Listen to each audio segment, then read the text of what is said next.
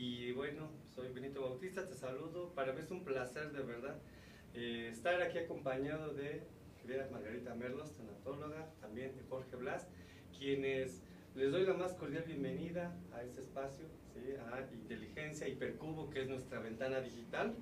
Y bueno, pues queridos amigos hipernáutas, este nuevo programa pues va a estar dirigido por ellos justamente y es para hablar de tanatología qué es la tanatología, por qué es importante hablar de ella, saber y sobre todo estas herramientas que invariablemente a todo, a todo ser humano le van a ayudar, le van a servir. Y bueno, pues desde esta perspectiva, yo te invito, querido amigo, amiga hipernauta, a que te quedes y sobre todo que este conocimiento que ellos te van a estar compartiendo a través de estos programas, y le tomes de verdad ese sentido práctico porque son herramientas que vas a utilizar en tu día a día.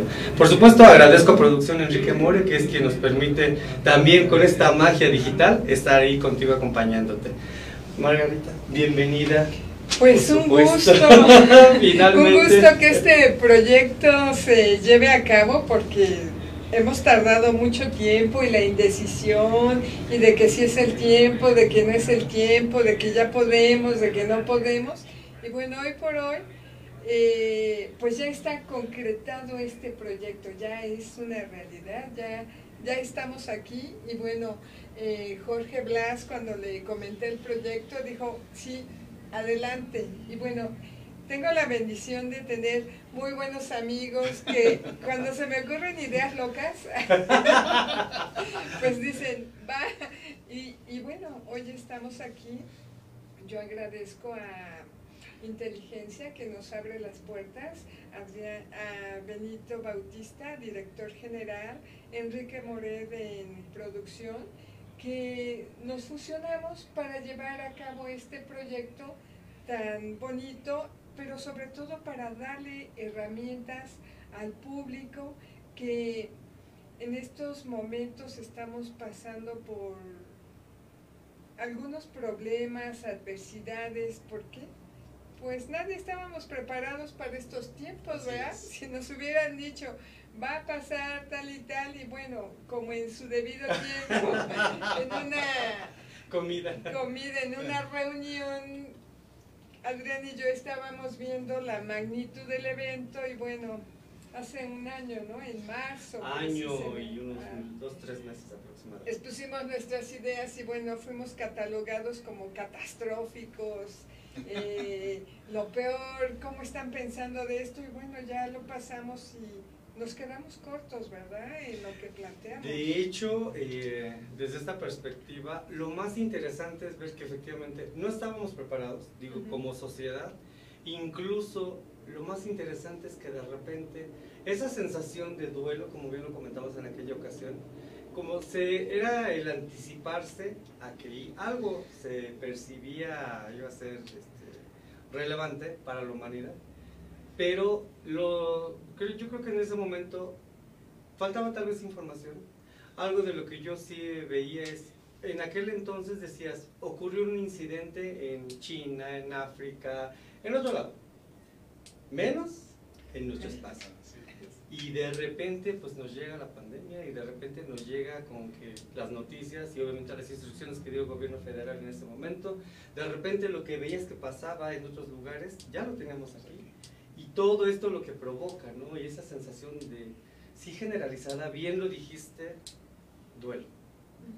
Sí, es que aquí tenemos que, esta nueva normalidad a la cual hemos tenido que alinearnos, una de las características es lo imprevisto con que llegó, la fuerza con que llegó y que nunca fue deseado, nunca fue visualizado.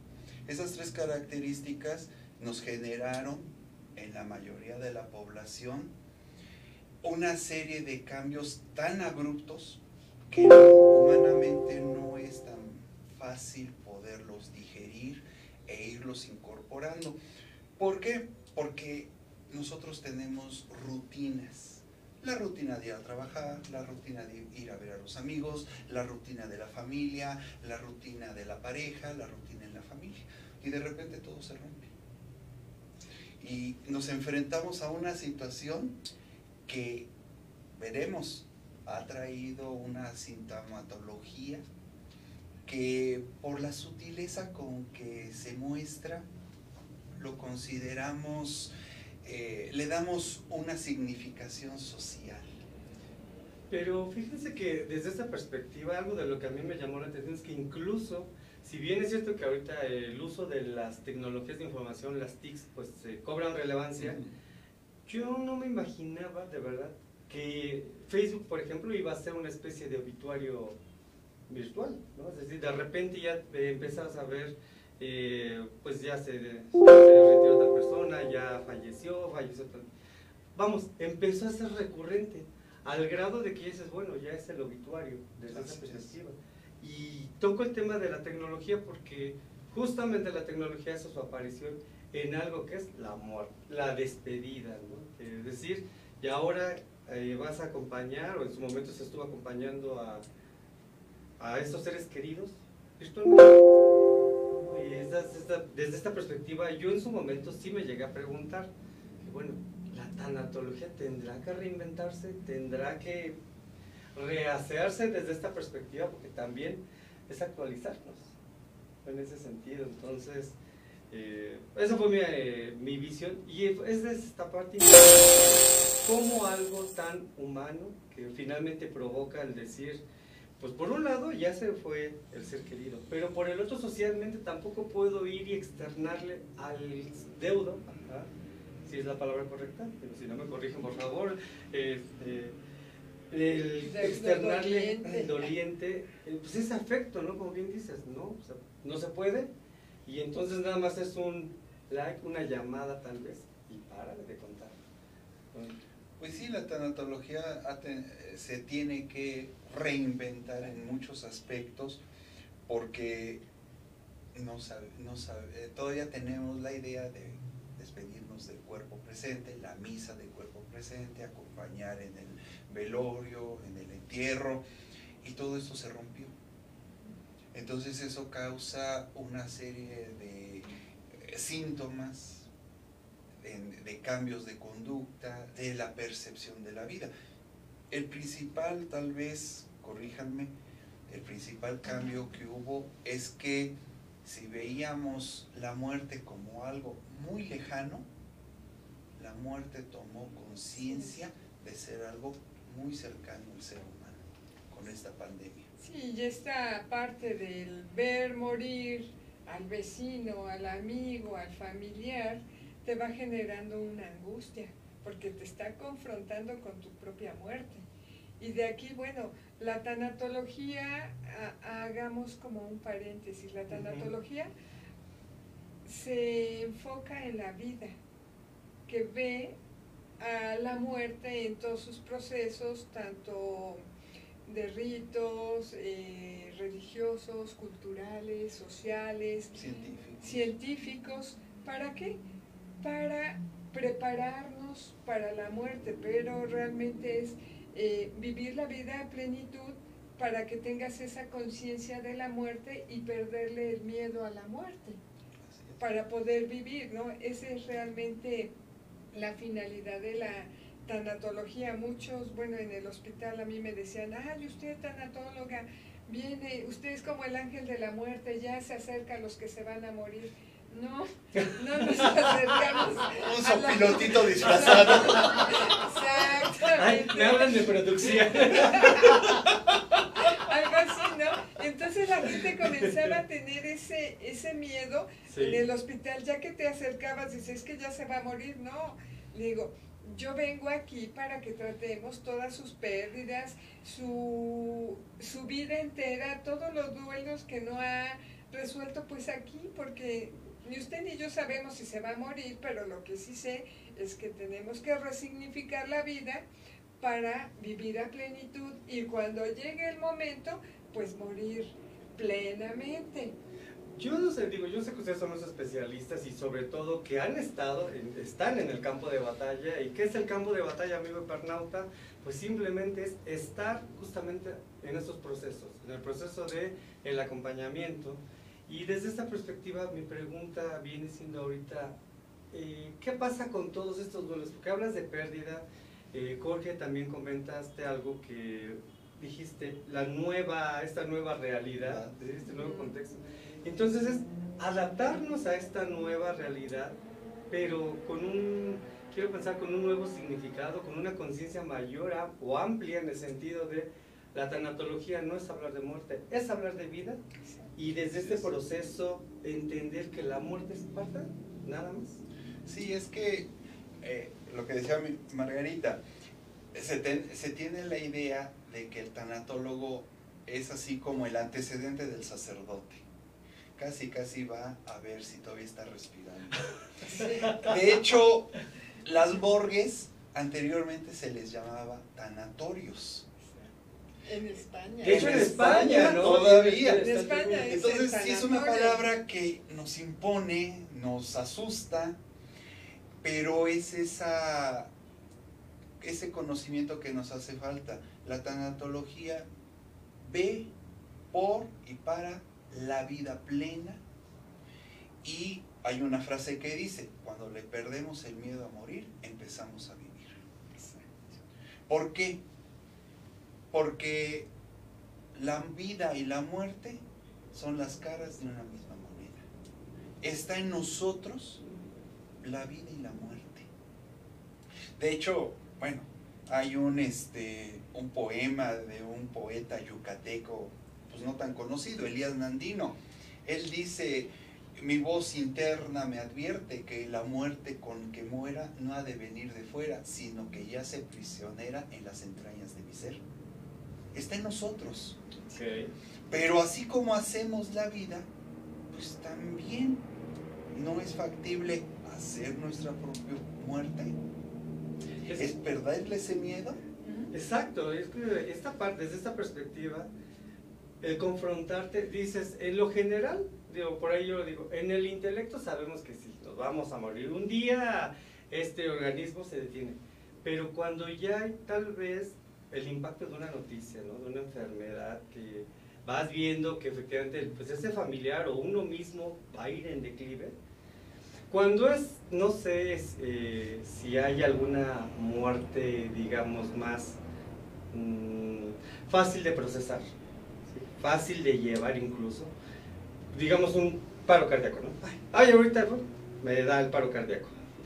Pero cuando entramos a esta parte de, sabes que sí te vas a morir, pero ya es, ¿en cuándo? No sabemos. En el intelecto yo sé que un día me va a morir, pero cuando ya hay un eh, diagnóstico y vas viendo cómo va minando la salud, es un proceso difícil, yo creo. Es difícil en la medida en que no estamos tan conscientes de esa realidad. Hay un, la, una muerte ajena. Aquí afuera, en la avenida, chocaron, hubo un deceso. Pues lo más que nosotros va a surgir es pobre cristiano. Y media vuelta y se nos olvidó. Se olvidó. Cuando viene una muerte más cercana, un familiar, entonces sí decimos, ah, caray, ¿qué está pasando? Pero cuando viene un diagnóstico, viene esta pandemia, entonces es la máxima expresión porque es enfrentarme a mi muerte y a mi proceso de morir. Y entonces empieza a llegarme, híjole, quiero hacer las paces con fulano, quiero pedir perdón con Mengano, quiero ver a esta persona, quiero hablarle a esta otra, quiero poner mis asuntos en orden. De hecho, la muerte es tiene una historia. Ay, a ver. Sí, por favor. No, la muerte tiene una historia bastante buena. Actualmente hay un autor, Philip Sares, él nos dice que estamos viviendo la negación de la muerte. La negación, ok. Todos sabemos que nos vamos a morir. Ajá. Pero ¿cuánto siento que te vas a morir? pero yo no me voy a morir. Todos, se van a morir, pero hoy yo. no. Y mañana, hoy, yo, no. Por eso nos, nos encuentra la muerte, nos sorprende, porque siempre tenemos esa idea. No la vamos construyendo. si construimos nuestra vida, no es de pensarse que también construyamos nuestra muerte. Pero fíjate, eh, yo creo que es una gran verdad la que comentas, ¿no? Se mueren nosotros, que es lo que decía de inicio, ¿no? Eh, antes, a mí también me, pasaba, honestamente. ¿no? Ay, ocurrió un bombazo en no sé dónde, ocurrió eh, tan, un accidente y tantos muertos, ¿no? Un desplome de avión, ¿no? Ay, caray, pero ocurrió en otros lados. Sí, lejos. Se mueren otros. Ay, bueno, hasta el vecino, si acaso. Sí. o los vecinos. O los vecinos. que, que, bueno, llega la pandemia y nos dice, va parejo, ¿no? Y desde esta perspectiva, quisiera yo preguntar, Margarita, si en el caso del hospital, y tomando lo que comenta Jorge, ¿te ha tocado atender a personas que de plano, a pesar de estar en ese proceso, que ya saben que se van de este plano, no hagan ese arrepentimiento, no hagan ese cierre, decir, pues, pedir perdón, tal vez. Sí, es en esta parte, es como decía Jorge, es la negación. Todos estamos negados a que nos vamos a morir porque tenemos un gran miedo. Y con este gran miedo, a mí me asombra en la COVID, ¿no? Nos desensibilizamos ante el grado de muerte. Ahorita ya todos lados vemos muerte. Llámese por la COVID, accidente, enfermedad, eh, Homicidios. homicidios, suicidios. Vemos noticias y cuánta muerte hay todos los días, todos los días la muerte, pero aún nosotros seguimos negando que nos vamos a morir y que somos eternos. Efectivamente, en, en los, y no nada más en el hospital, en casa, cuando tienes una enfermedad o, o ya un diagnóstico, es un mecanismo de defensa la negación. ¿Por qué? Porque te llega de cuajo en la psique y si no tienes esto, la negación te sirve como un amortiguador Sí. mental para no enloquecer.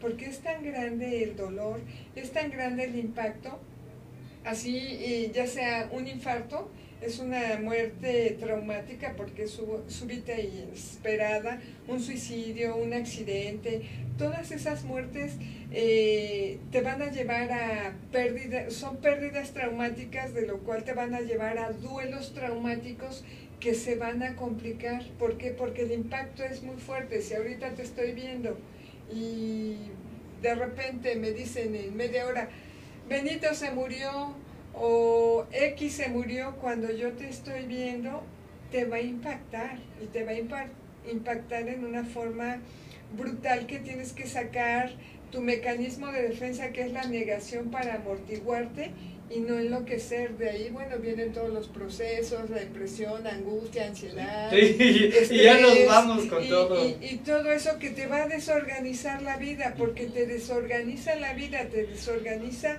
la psique y dices, ¿y ya ahora qué hago?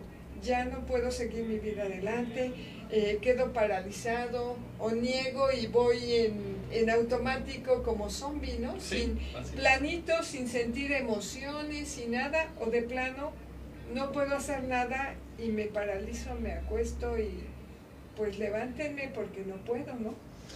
Fíjate que entonces caemos ahí en... O sea, vamos, dicen por ahí, el muerto, pues bueno, eh, requiere descansar en paz, pero el El duelo, doliente. el doliente, todo este proceso que surge colateral, digo, eh, mencionaste un punto muy interesante, suicidio, y creo que también ahí se engloba, eso es para otro tema, Sí, sí. para otro tema- programa, por un tema supuesto. bastante Sí. interesante por todas las dinámicas que trae, ¿no? Tanto de la familia como la sociedad y, y bueno, siempre nos va a impactar un suicidio, ¿no? Un Sí. suicidio, dice, te impacta 100 personas en radio así, de lo que está, más aparte ahorita en redes, lo suben como a mil y tantas personas, que son los impactos y cómo te va generando. Jorge también maneja muy bien lo que es la parte de suicidio, ¿no? No, pues así que la gran ventaja, amigo, amiga y partnauta, es que son especialistas que obviamente, yo como lo digo desde esa perspectiva, eh, Iberclub como ti- tiene como objetivo justamente generar conciencia. Y sí, nos gusta hablar y reír y demás, pero fíjense, hablar de muerte, hablar de esta parte de la confronta, de decir, chispas, este, tengo mis asuntos en orden, eh, por un lado, por otro lado, realmente vale la pena que me reconcilie con, aunque no le vuelva a ver. Eh, desde esta perspectiva, eh, la tanatología lo que busca, sí es este reconciliar, yo diría también, ¿por qué no? Pero qué tan importante es el decir, voy a perdonar, pero no le vuelvo a ver. Es que, es que el perdonar, es que viene eso. El perdonar tiene dos vertientes. A ver. Yo te perdono porque de esa manera, lo, porque tú lo mereces, porque quiero estar en paz. O yo te perdono tu acción para yo estar y seguir adelante. Para soltar. Para soltar. Que la Porque tú no mereces mi perdón, pero te perdono como un acto de amor hacia mí porque eso me está encadenando a un recuerdo y a revivir y revivir una situación de dolor que me está afectando en mi trato hacia los que quiero, a los, a los que amo y hacia mí mismo. Entonces, por eso se debe de dar el perdón.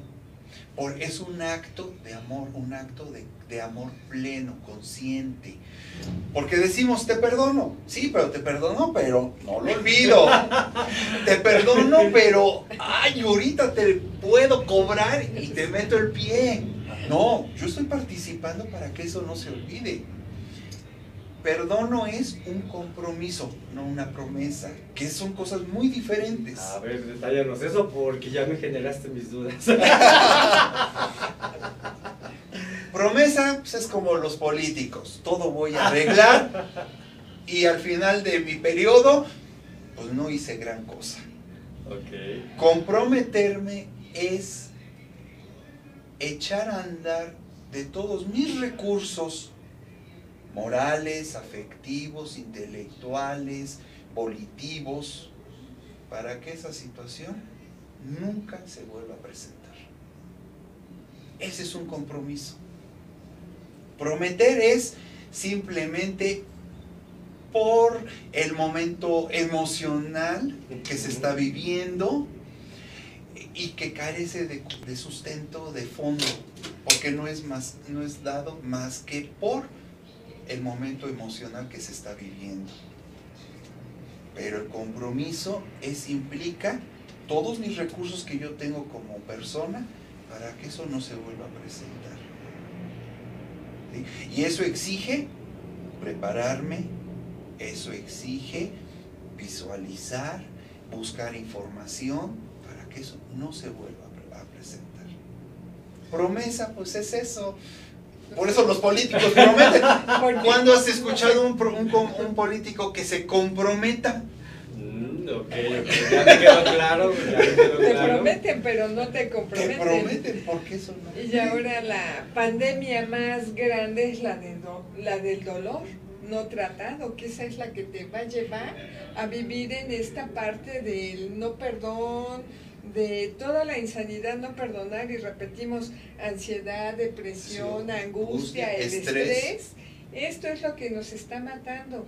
Si no tratamos nuestro dolor, todos tenemos dolor, absolutamente, hasta nosotros tenemos dolor, pero si no lo tratamos o no lo hacemos consciente, pues no vamos a evolucionar y vamos a empezar a somatizar y va a venir la enfermedad y me voy a deteriorar y, voy a caer en esa espiral. Es, no, este programa creo que es para dar herramientas de que las personas se hagan conscientes de que tienen que trabajar su dolor. Por más fuerte que sea el dolor, hay que enfrentarlo y hay que, a ver, me deshice, no sé, me mataron a mi hijo, este, tengo un cáncer o perdí todo mi dinero, me robaron, este, eh, perdí la pareja, no sé, eh, se suicidó mi hijo, mi hija, no sé, una desgracia brutal que te llega así, es un dolor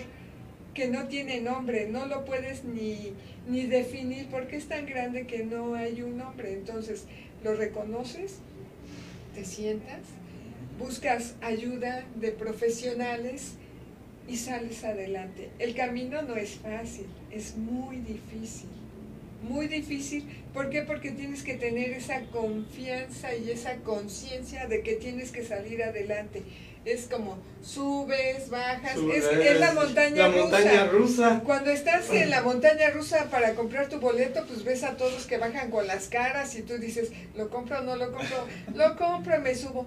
Y ahí vas subiendo y después viene y bajas y subes y bajas y tú dices, hasta la cara se te va para arriba.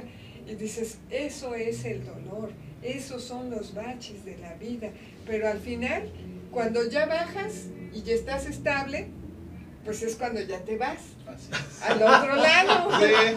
es que eh, una herramienta práctica es qué emociones, qué sentimientos estamos manejando en nuestra vida diaria.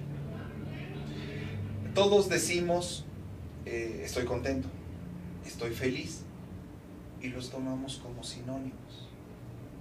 Estoy enojado, estoy iracundo, estoy colérico. Y los tomamos como comunes. Pero es lo importante radica en ponerle nombre, el nombre correcto, no cualquier nombre. ¿Por qué? Porque eso nos hace nosotros mismos reflexionar y nos hace empezar a ubicarnos dónde andamos, cómo nos asociamos a la realidad contentos, optimistas, enojados, resentidos, envidiosos, coléricos, intrigosos. ¿Cómo nos estamos... Ay, el chisme, el chisme. ¿Sí? Es que esa es la forma, ¿cómo nos, nos, vamos a asociar a la realidad? Una herramienta práctica es que ah, empecemos a, a decir, bueno, yo siento esto, esto realmente tiene este nombre, o tiene otro nombre que es más correcto.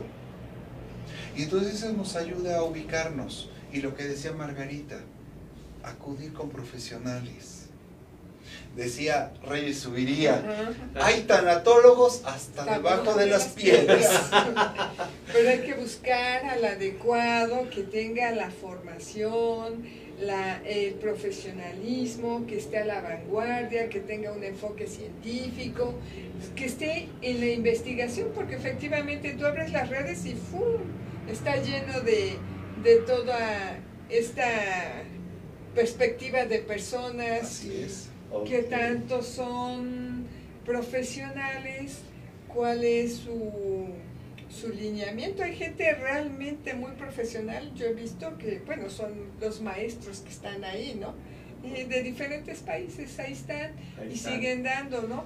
Una herramienta también para complementar lo que decía Jorge de las emociones, yo lo que les digo a mis pacientes, haz una bitácora del día a día, pégala en el refrigerador, mañana, mediodía y noche tu carita triste, enojado, lloroso, y es una forma de ir monitoreando y ser consciente de tus emociones para irlas manejando. Ese es hacer consciente lo inconsciente. Lo inconsciente. Sí, porque de esa manera nos apropiamos de la emoción, ya no la emoción nos maneja. Fíjense, tocan un punto muy interesante, eh, la parte de la profesionalización por supuesto, para nuestros queridos amigos, amigas y parnautas, yo quiero aprovechar este pequeño inter para que nos compartan ustedes, si dirían por ahí sus credenciales, donde yo tengo una pregunta primaria. ¿Por qué decidieron estudiar tanatología? Si se, y al final del día es confrontarse también con ese tema de la muerte. Y al día de hoy, ¿en dónde ustedes se desarrollan? Eh, ¿De dónde sale toda esa expertise? Que obviamente yo les veo pues obviamente como autoridades en, este, en esta área, algo que es tan complejo, se dice muy fácil, pero es complejo. Yo así lo veo. Entonces me gustaría pues para que nuestros amigos imparnautas sepan que también estamos con profesionales y bueno, vale muchísimo la pena así abundar al respecto. Bueno, yo de formación soy trabajadora social, siempre me fui hacia el área de la salud, y por azares del destino, pérdidas y, y, como me gusta tanto la investigación, yo dije, no, es que esto no es posible, hay que investigar. Mm, mi abuela con Alzheimer, ¿no? Y dije, bueno, vamos a ver qué pasa y me metí a estudiar, llegué a lo que es la tanatología, la gerontología y dije, bueno, vamos a empezar por tanatología para hacer alguna especialidad y ya después de la tanatología me seguí con el acompañamiento y consejería, con suicidio desde el 2005 con el doctor Reyes Subiría, con Jorge que estaban ahí, este cuidados paliativos, logoterapia, y así te sigues investigando, investigando y, y te certificas a nivel nacional e internacional y ya estás a la vanguardia, ¿no? Ahora bien, eh, eh, como te dedicas a esta investigación, pues vas conociendo a las autoridades a nivel mundial, ¿no?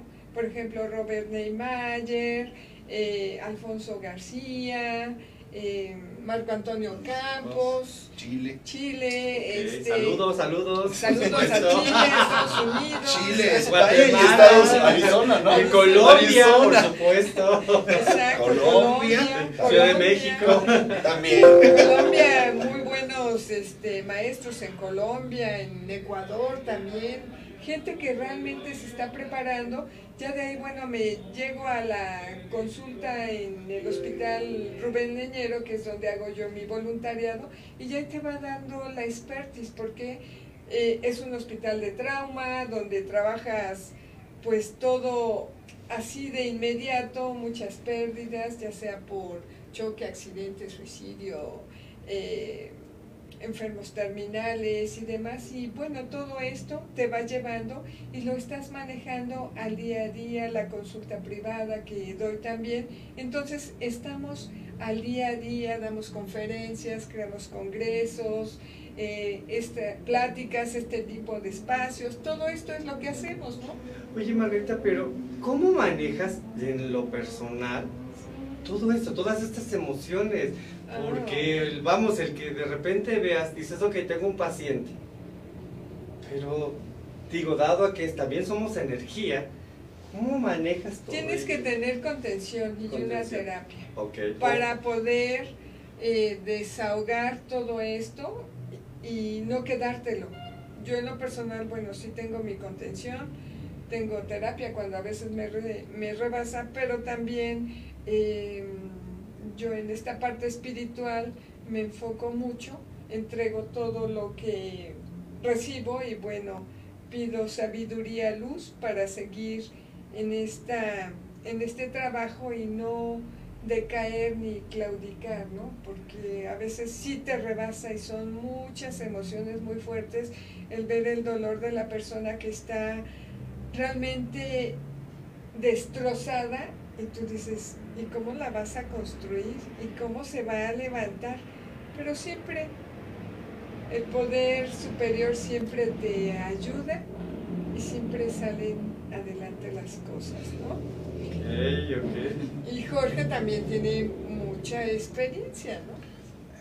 Ahora vamos con Jorge, ahora vamos con Jorge. Jorge Sí, también sí, tiene sí. mucha experiencia y bueno, es una persona que realmente también tiene un conocimiento sumamente muy amplio en el tema y nos dedicábamos a ser muy quisquillosos y filtrando muy bien quién sí, quién no, ¿no? Sí. Muy selectivos para darle esta, esta Calidad. calidad a la tanatología. Sí, yo soy médico, Bien, psicólogo y tanatólogo. bien. Sí, este, médico por parte del Instituto Politécnico Nacional, psicólogo por parte de la Universidad Nacional Autónoma de México. Sí, Yo también. y este y tanatólogo. Eh, yo tuve la fortuna de que el doctor Reyes Subiría me mostrara una pequeña una diferencia hacia mí y me jalara. Entonces eh, formé parte de la formación del ¿cómo se llama? el grupo latinoamericano de- para el estudio de la tanatología, LEDS. También estu- estuve, formé, cre- formé parte y ayudé a la formación del, del grupo de prevención de suicidio que encabezó el doctor Reyes Seguría. Eh, ¿Cómo se llama? me tocó la fortuna de igual conformar el primer simposio de prevención del suicidio, eh, ¿cómo se llama? Y hemos estado en eso con Margarita, eh, ¿cómo se llama? Participado en preparar a futuros tanatólogos en la República Mexicana, eh, entrevistas, conferencias, todo eso también. La misma pregunta, por supuesto, no se puede ir sin ah. que le preguntemos lo mismo. ¿Qué fue lo que te motivó a estudiar tanatología? Porque tu formación de médico, he tenido también, bueno, desde mi experiencia o visión, eh, como que el conocimiento del médico es, es, así, ¿no? Bueno, ya se murió, le quedan tantos meses, el que sigue, ¿no? bueno, lo que, lo que sucede es que yo soy médico homeópata. Okay. La homeopatía toma en cuenta el panorama psíquico, algo que la medicina alópato tradicional no lo hace. Nosotros sí lo tomamos y forma parte de la prescripción del medicamento homeopático. Entonces como que el gusanito ahí se va, se, está ya, ¿no? a, mí me tocó escuchar al maestro Reyes Subiría en un curso introductorio en Magdalena de las Salinas. Y honestamente, así, surgió el amor por la tanatología en ese momento. Y encontré respuestas a, lo, a interrogantes que yo tenía. ¿Sí? Eso me hizo eh, empezar a estudiarla y todavía pasé como tres años para iniciar el estudio. Me asustó, me daban ganas de correr porque es enfrentarte a tu realidad, es enfrentarte a lo que eres, es, empezar a identificar dónde estás y lo que no tienes y creías tener o lo que te falta obtener. La tanatología es eso, es, es una abrirnos a la vida, ser felices por vivir, disfrutar la vida en su plenitud, no estar atándonos corajes, a resentimientos, a emociones negativas que no nos dejan avanzar. Entonces, yo la, por eso fue que le estudié la tanatología y encontré muchas respuestas, pero yo me di cuenta que desafortunadamente muchos tanatólogos empiezan a utilizar clichés o frases preconcebidas y al paciente ahí lo van metiendo. Esas son las respuestas que en general dan muchos eh, tanatólogos, no todos, porque hay tanatólogos sumamente preparados, ¿no? Y mis respetos. Entonces eso me hizo sentir que yo estaba mucho como tanatólogo, no estaba con eso adecuado. Y eso me hizo estudiar psicología. ¿Por qué? Porque la psicología nos da ese panorama y la tanatología nos da el humanismo para acercarnos al paciente que sufre. El médico que tú comentas que pues, le queda tanto tiempo y ya, es una manera de acercarnos, es una manera de enfrentar la muerte. ¿Por qué? Porque, ¿qué autor decía que lo más difícil de un, de un, de un de alguien que está junto a un moribundo es mirarlo a los ojos mientras muere. Son de las cosas más difíciles. Y no estamos siempre preparados para hacerlo. ¿Sí? Cuando una persona se acerca a nosotros y, oye, traigo este problema, tres posibles respuestas. Una, eh, sí, sí, sí, pero oye, ¿cómo está el día? O sea, levado. Levado, porque es algo que no puedo manejar. Ok. Dos, cuéntame, ¿y te dolió mucho? O sea, para satisfacer mi curiosidad. O la otra, dime, estoy para ti. Y ese es el tanatólogo. Y viene una, una cuarta que yo he visto mucho, ¿no? La competencia de dolor. Hasta el mismo profesional. ah, que pasó este, tu muerte o X, y la mía también, y fíjate que esto, y al rato el paciente termina cargando lo que el otro le está diciendo. Esa es la segunda. Y tú dices, ¿Sí? ¿cómo? Y sales como un alien, ¿no? Así. Dices, nada más te limpias porque Es que- ya venías cargado y luego te ponen más. En esa relación tanatológica, nosotros nos vamos a quedar con todos esos sentimientos negativos. Así como una caricatura de Kino, ¿no? Va el paciente y el médico o el tanatólogo con su overol y al final del día todo sucio, porque nos quedamos con eso. Por eso debemos de tener una contención. Aquel tanatólogo que diga yo no la necesito, no está ubicado.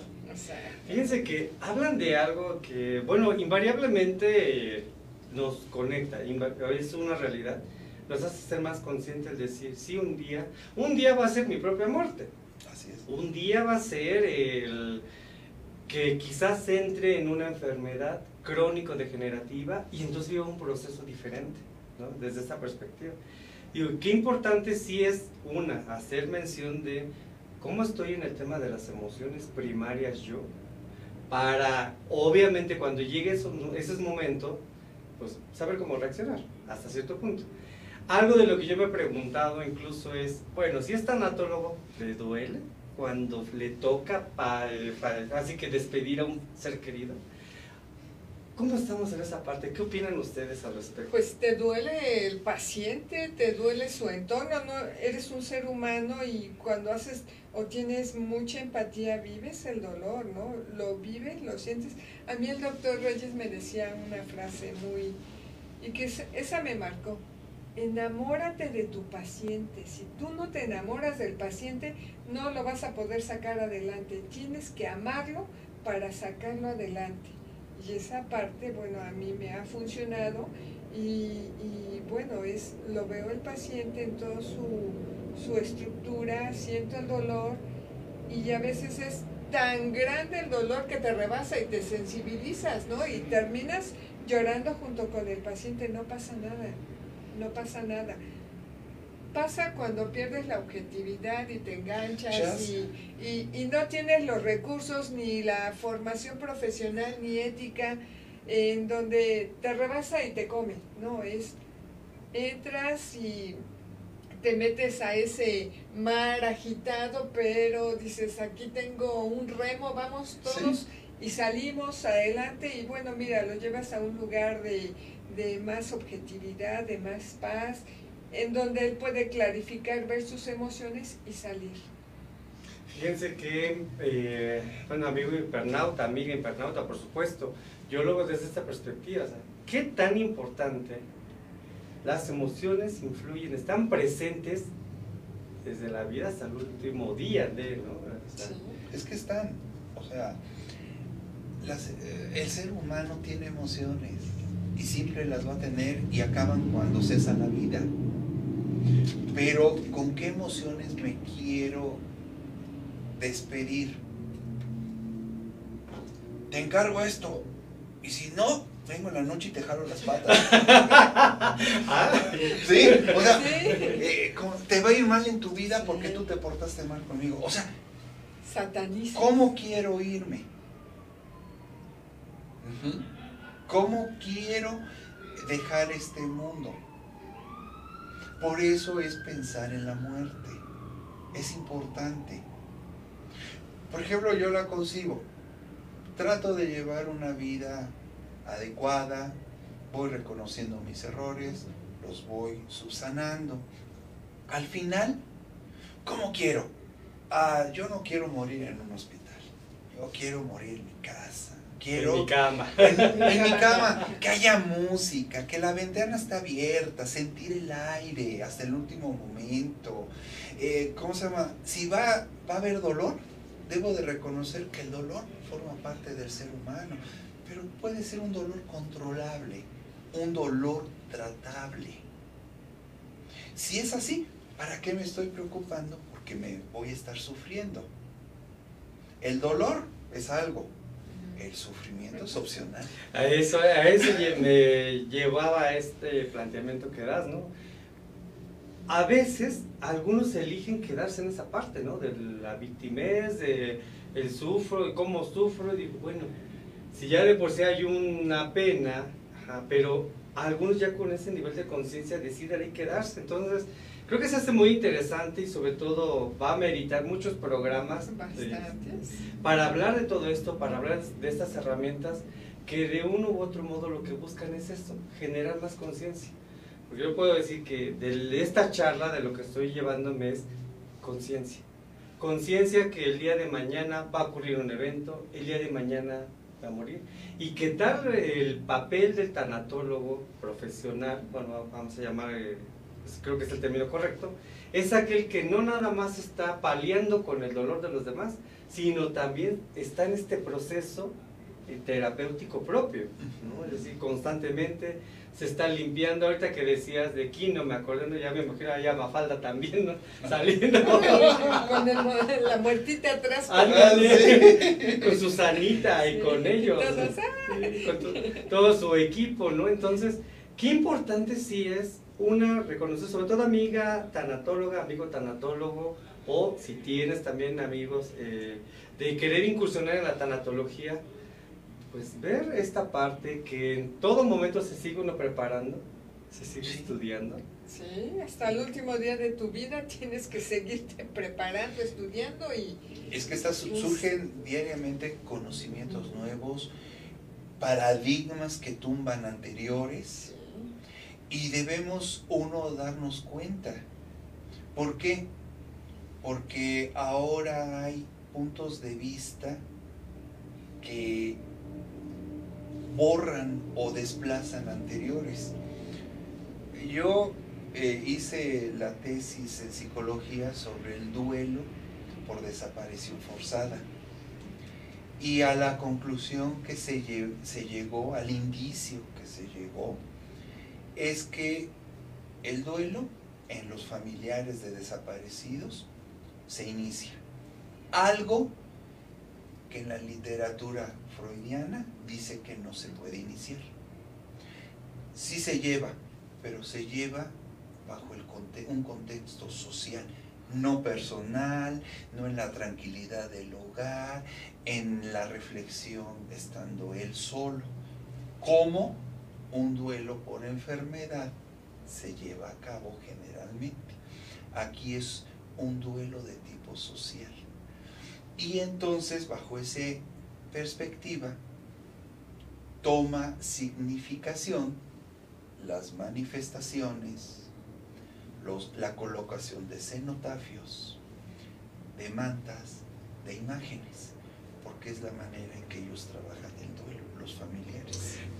Ahorita me recuerda a este movimiento de los 43. Así es. Así Ok, entonces un pequeño ejemplo gráfico que vemos que sigue, porque de hecho la semana pasada eh, sacaron noticias al respecto, ¿no? Del grupo de los 43. Entonces, es una forma de manifestar ese duelo. Sí. Y, perdón, y la, y la diferencia es que la finalidad de ese duelo no es aceptar la muerte de su ser querido la finalidad en este estudio que hicimos es aceptar la ausencia con tintes de permanente del ser querido. Y ahí ya es un cambio radical de lo que es el duelo. Por eso este, todo evoluciona. Encontré información de diferentes autores y aún en tesis y tesinas de gente que dice el duelo se inicia y por ejemplo meten a Kubler Ross para que las etapas de duelo se lleven a cabo. Ahí digo, híjole, como que algo está fallando, ¿no? Encontré personas que dicen, el duelo no se inicia. ¿Por qué? Porque Sigmund Freud decía, que el duelo se inicia con una prueba de realidad y la prueba de realidad es ver el cuerpo del, ser amado. En, duelo por desaparición forzada no hay cuerpo. No hay cuerpo. y hay una negación de la existencia de esa persona. Entonces, el, el familiar es muy difícil que lo pueda conceptualizar bajo el duelo que hemos históricamente desarrollado. Ahora se desarrolla desde, esa, desde ese punto de vista. Eso es lo que nosotros encontramos a través de esa revisión y de la bueno, dirección de nuestros directores de Tesina que nos hicieron ver eso. ¿no? Fíjate qué importante es y de uno u otro modo, eh, desafortunadamente ese tipo de duelos, de, creo que la mayoría, es ocasionado por el origen de violencia, ¿no? Entonces, eh, invariablemente eso nos lleva a algo más atrás que es la parte social, del cómo estamos. Sí hay que hablarlo, definitivamente, porque no podemos ocultarlo, no podemos decir, ay, no existe o no pasa. No, sí, sí pasa, desafortunadamente. Creo que como sociedad, como humanidad es lo que nos toca aprender, ¿no? que hay diferentes tipos de duelo, desde la suicidología también nos mencionaban esta parte, que es de los más, creo que es el duelo más eh, complejo de procesar. No sé honestamente. Pues yo creo que el duelo más complejo es aquel que el familiar tiene. okay. Porque sí, mira, si lo vemos, ¿qué es, más, ¿qué es más difícil? Duelo por suicidio, en donde el mensaje es, prefiero morirme que seguirte viendo. Pues sí, es difícil. Al duelo de, ¿por qué te moriste? Qué maldito eres, me abandonaste. Me dejaste. Me dejaste. Y, en, y, de ese, y intermedio, toda una serie de matices. Por eso yo consideraría que más bien el duelo más difícil es el que nos toca vivir. El que nos toca vivir. Por todas las interrogantes que quedan ¿Por qué lo hizo? ¿Por qué se fue? ¿Por qué te dio la enfermedad? ¿Por qué no te cuidaste? Los reproches y viene... ¿Por qué saliste? Viene la historia de vida que ¿Qué le pasó a Manzanero? Hace fiesta y se muere. Pero yo quisiera pensar, bueno, ya estamos en los últimos minutitos, dos ah. minutitos más producción, por favor. Pero eh, quisiera yo pensar si desde esta parte, sí espiritual, no esotérica, pues desde la parte espiritual, ¿Acaso fue su manera de decir adiós mundo? Me despido con... Esto como muy bien dices, ¿no? Desde, ok, yo quiero fiesta, música, pues yo quiero vivir la fiesta, la música y ya, lo que pase después ya, mi despedida. Pues realmente considero que son decisiones personales y son respetables. Eso es todo. Eso es todo. Pues yo desde esta perspectiva les doy de verdad, bueno, el, gracias por permitirme estar aquí en este programa 1. El padrino. por ser el padrino, la madrina, por supuesto. Y el futuro que va a dar la siguiente.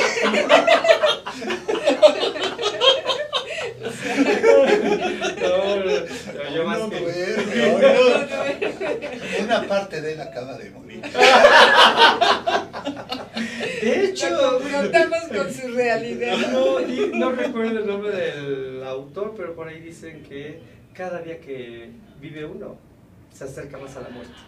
Así es. ¿No? Entonces.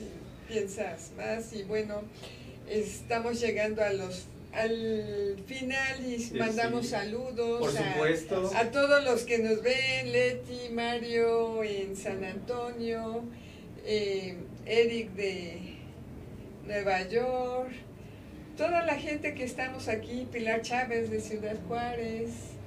A mi compañero de generación colombiano, el doctor Emiro Rafael, que él dijo que a su familia allá en Colombia les iba a pasar la liga porque dice para que te conozcan.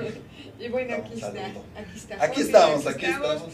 Nuestros correos, Jorge, para que se comuniquen con nosotros. Si quieren algún interrogante que podamos apoyarlos, tanatólogo-jorge arroba comunidadunam.mx. El mío es eh, magomerlos arroba gmail.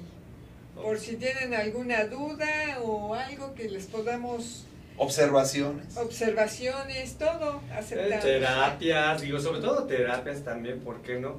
Eh, son profesionales, yo de verdad, en nombre de inteligencia, les agradezco muchísimo la confianza, por supuesto. Eh, es hablar de un tema que genera, yo lo veo así, como bien dijeron, ajá, nos conecta con nuestra propia muerte.